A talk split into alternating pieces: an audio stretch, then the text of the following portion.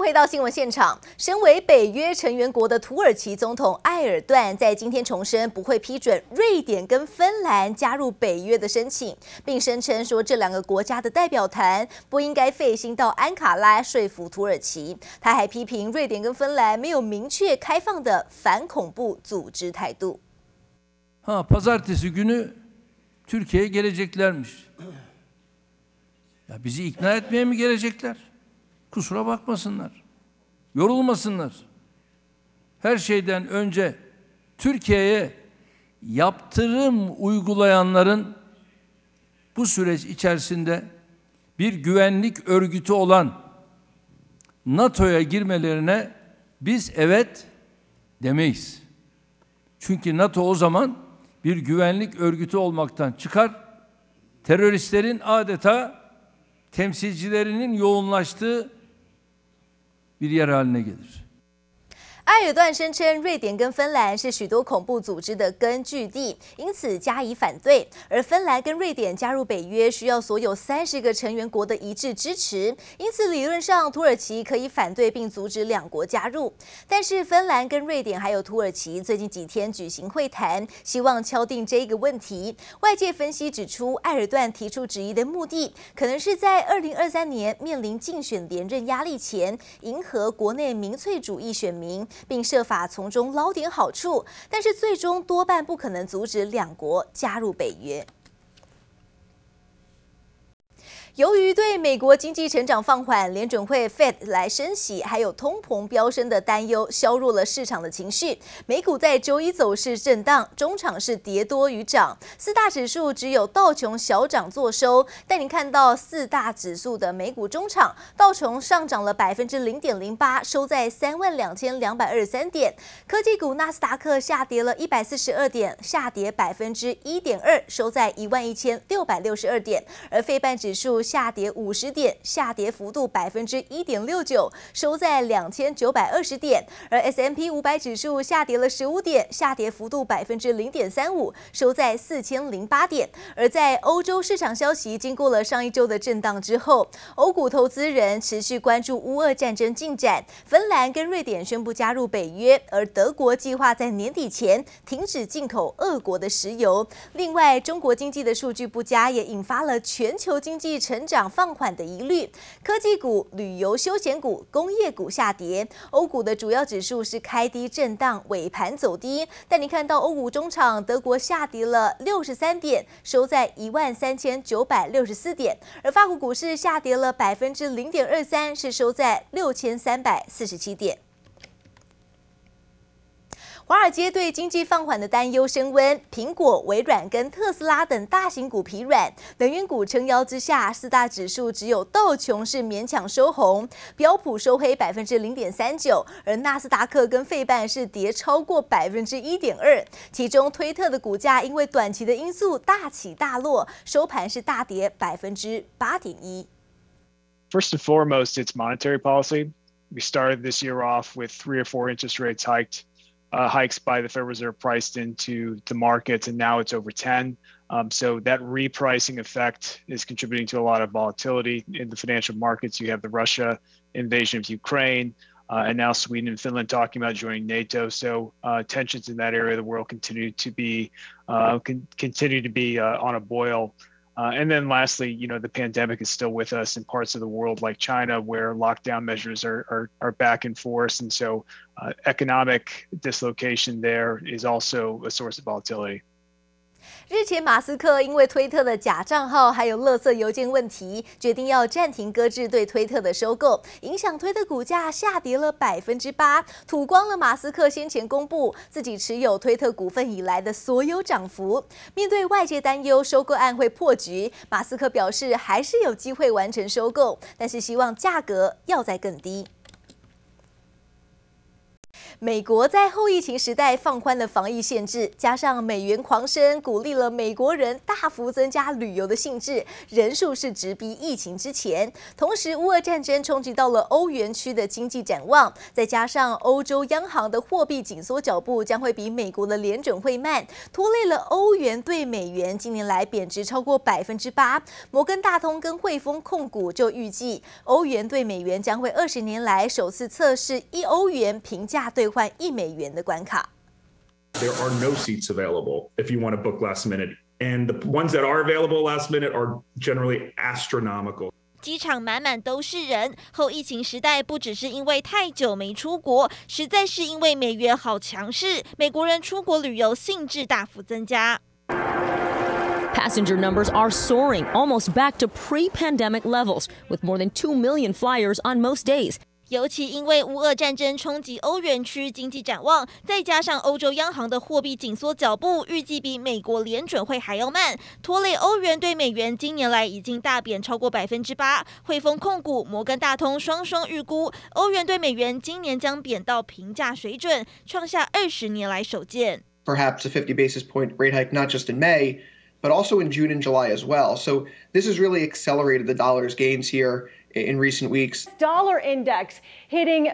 two decade highs. This is a two decade high for the US dollar index, which is uh, the dollar uh, against a basket of currencies. 摩根大通分析师把他对欧元的一年期预测从一点零八下调到一点零二，并预计会测试以欧元平价兑换一美元的价位，还说在抵抗停滞性通膨方面，欧洲央行几乎无能为力。The market, of course, has just come to terms with the idea that the BOJ is not giving up on its unlimited bond buying program, on its QQE with yield curve control, uh, that the ECB will not be raising rates before the end of the third quarter, despite for so long the market pricing in a July rate hike. 战争情势不明，欧央迟迟不愿意宣布升息，就怕在解决通膨之前先伤到经济。欧元区的经济展望日渐暗淡，投资人接下来将紧盯欧洲央行总裁拉加德在台湾时间十八号的谈话。记者华哲林佳莹综合报道。台股昨天开高反弹，电子股领军上攻，指数最高冲上一万六千零三十二点，但是盘中卖压出笼，让大盘涨幅收敛，中场只涨了六十八点，收在一万五千九百零一点，万六大关得而复失，而成交金额大约两千四百亿元。面对近期的股市震荡，财政部长苏建荣强调，国安基金会持续观察美股的走势，还有欧盟升息等国际的震惊情势，而汇市方面。新台币对美元汇率在周一是由升转贬，收盘收在两二十九点八一四元，贬值零点七分，成交金额落在六点七一亿美元。美股上周五劲扬，接力台股周一开高于百点，资金涌入电子族群，金元双雄台积电、联电涨逾百分之一，CDKY 股价更强攻至涨停价两千七百二十元，重登股王宝座。不过，随着金融、航运、造纸等类股走弱，加上电子股下半场不给力，指数涨幅收敛，中场小涨六十八点，收在一万五千九百零一点，万六关卡再度失守。面对近期股市震荡，财政部长苏建荣表示，国安基金一直有在密切关注。那么会的升息的一个啊情况，跟它收表的一个情况啊，我想后续值得我们再进一步观察。那当然，它的这个升息的态势应该是非常明确了。台湾的股市，我还是强调哈，基本面基本上还是相当的稳健。国安基金会密切关注这些国际政经情势的发展，特别是美国股市，还有这个所谓的欧盟啊升息这这一部分。苏建荣指出，除了升息带来的影响，国安基金也紧盯中国封城对供应链的冲击，还有战争导致的通膨飙升问题。只是尽管台股跌升反弹，但由于成交动能不佳，分析师认为想看到转强讯号，还是得等到盘面出现健康轮动。而若是国际股市能维持反弹架构，台股也还有机会继续挑战万六大关。观察资金流向，三大法人周一合计卖超台股十六点二七亿元，其中外资逢高小幅调节十六点七一亿元，主要出脱金控和航运族群。呃中国部分，因为陆陆续开始有一些解封的一个动作，五月份的下旬，这些电子厂的它的一个所谓的复工的状况，如果能够出现比较有效的回稳的话，可能这些所谓的呃四月份受到。呃，上海封城的一个冲击的电子股，也许这边还有反弹的一个空间。接下来，如果说这个美元指数还是非常强劲的话，那对外资来讲的话，可能就会因为呃，可能相对的一个新市场货币比较偏弱，而有持续提款的一个卖压。市场对于通膨加速升息仍有疑虑，分析师建议投资人可以跟随法人脚步，留意跌升的 IC 设计和车用电子等族群。至于筹码松动的金融航运股，则要避免低接。记者黄有彩人台北采访报道。台股上市柜公司在二零二二年第一季财报依然强劲，不仅单季的营收以十点五兆元荣登史上最强的第一季，税后纯益也以一点一六兆元是季增百分之五点五四，年增百分之十七点七二，是写下史上最强第一季，历史单季的第二高。而连续四个季度获利突破一兆元，每股纯益创新高，一百一十六家都写下了历史同期新高等四大纪录。法人表表示。展望第二季，除了美元强劲升值有利于外销业者之外，科技产业步入了五穷六绝的传统淡季，加上全国通膨、乌俄战争未歇、中国封控，还有短期的料问题的四大瓶颈，第二季财报仍需要保守以待。而接着看到的是，上市柜公司的首季税后盈余一点一六兆元，创下同期新高。财报五大天王出笼了，获利王、绩效王、成长王，还有。转机王，分别是由台积电、大立光、华美新跟长荣航来夺下，鸿海夺回了现金王的宝座，而力旺 M 三一同得了毛利率王。另外，账上可以运用的资金最充沛的自由现金流量王，是由长荣拿下了冠军宝座。台新投顾指出，台股在上周就出现了落底反弹的迹象，本周渴望重返万六。随着市场已经初步反映首季的财报利多，还有。第二季的中国封城利空，投资人现阶段应该转而关注下半年的旺季效应，渴望显现的族群，包括半导体晶圆代工、资本支出受惠股，还有电动车等等。这个带你看到的是面板大厂群创即将在六月二十四号改选董事，但是最新公告的董事候选人名单当中，最大的股东红海集团并没有入列。对此，红海在昨天也重申了，集团主要是聚焦在三加三的新。事业面板事业的投资，集团只有少数股权。而至于群创，则表示对于新任的董事提名，鸿海创办人郭台铭给予肯定，并将会持续支持群创的经营团队。在数位转型的部分，以及三加三我们转型升级的部分呢，大概在第三年开始看到成绩。每次在公开场合，鸿海董事长刘扬伟总是重申着集团的转型战略，锁定电动车、数位健康、机器人、人工智慧、半导体以及新世代通讯发展。如今为了聚焦新事业，今年更将首次全面撤出面板大厂群创的董事会。红海也发出两点声明，不但指出集团面板事业的投资经营一直都是以创办人郭台铭个人为主，集团仅持有少数的股权，同时还重申集团的目标就是聚。招三家三星事业，选在这个时间点，正逢面板产业逆风。刘扬伟的这个举动，市场也忍不住联想，红海的下一步就是卖股。那这通常的做法就是说，呃，这个法人呢，他是准备未来在出脱股票上面比较有弹性，哦，因为董事呢，你出脱股票，呃，一定有很多的限制。这个看起来应该大家的合理的推测。应该也是红海未来呃买卖股票上面，它可能要有。这个一些他新的想法。消息一出，也震撼业界。少了富爸爸红海的加持，早盘群创股价一度重挫超过百分之五，中场小跌零点一元，收在十三点三五元。群创也赶紧澄清，针对新任董事提名名单，红海创办人郭台铭给予肯定，并将持续支持经营团队。不过，不只有群创，就连 LED 厂融创的董事候选名单也未见红海的身影，这更加让外。外界好奇这些非三加三的新事业，刘扬伟是否有意渐渐淡出？他把一些转投资卖掉，然后去聚焦他的的这个三加三的一个产业，我觉得这是有可能的啦。哦，但是就是说，刚刚也讲到，他事实上在在这个群创的持股并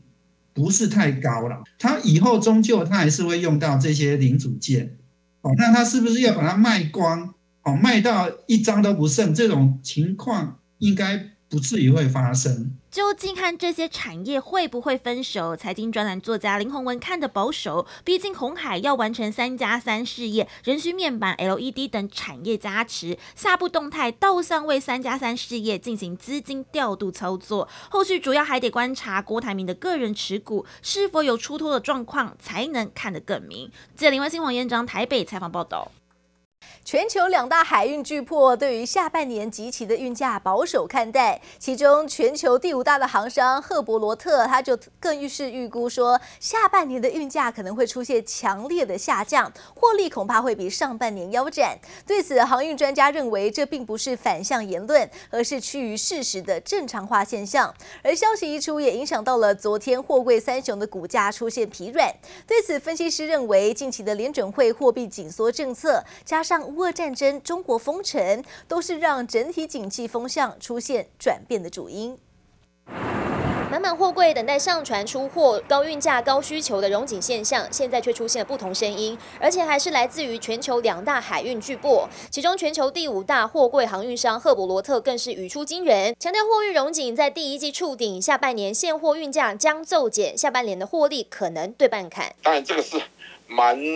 蛮激烈的讲法了哈，蛮激烈的讲法，但是我是觉得理论上要跟去年一样优的话，这种现象应该比较不可能了。过去因为疫情所产生出来那种紧张感，所衍生出来整个物流链的紧张，让行商有机会说我要把整个运价维持在某个水准，才有办法支应我整个物流的成本。这种说法慢慢的已经慢慢不存在了啦。专家表示，这也不算是反向言论，而是趋于事实的正常化现象。来看目前货柜运价 SCFI 指数连十七周下跌，累计今年跌幅来到百分之十八点八二，也出现部分航运的及其运价掉到合约价格以下的现象。而全球航运龙头马士基也在最新法人电话会议上特别提到，公司的合约价格占比超过七成，相对高，也让业内出现长约占比低，未来几年营运。恐怕不利的解读声浪。不过来看十六号的货柜三雄股价，不管是不是拥有欧美长约的阳明长荣，都受到海运巨擘看淡下半年言论，出现股价疲软现象。如果说就两家公司的股价角度来看，